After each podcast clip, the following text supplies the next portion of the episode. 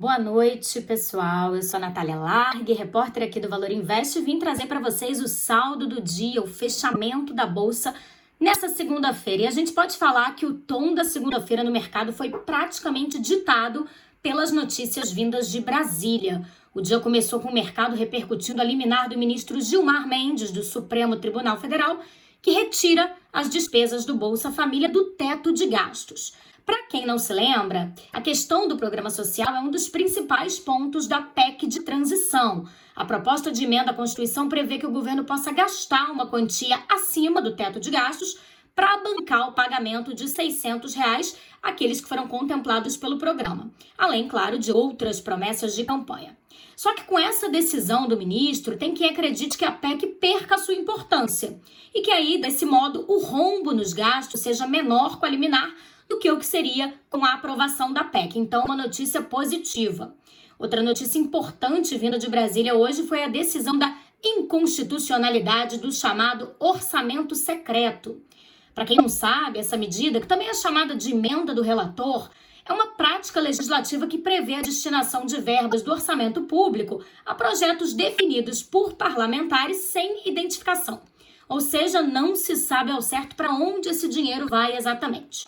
No mercado, tem quem acredite que a decisão foi positiva porque pode culminar em menos gastos públicos.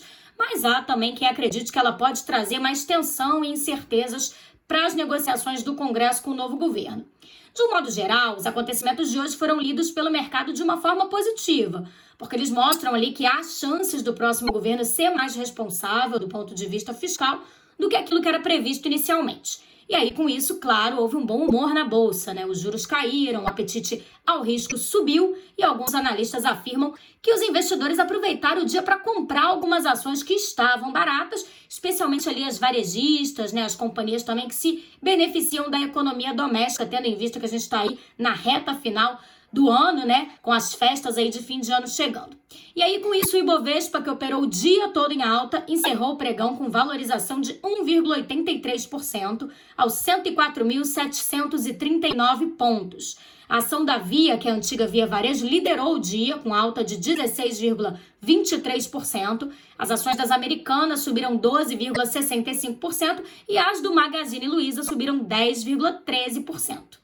Mas como nem tudo são flores, o dólar comercial fechou a sessão em alta. A moeda subiu 0,28%, cotada a R$ 5,30. E segundo analistas, o cenário ainda é de incertezas, então acabou punindo o real. Amanhã eu volto para trazer mais notícias do fechamento da terça-feira para vocês. Eu espero vocês todos aqui.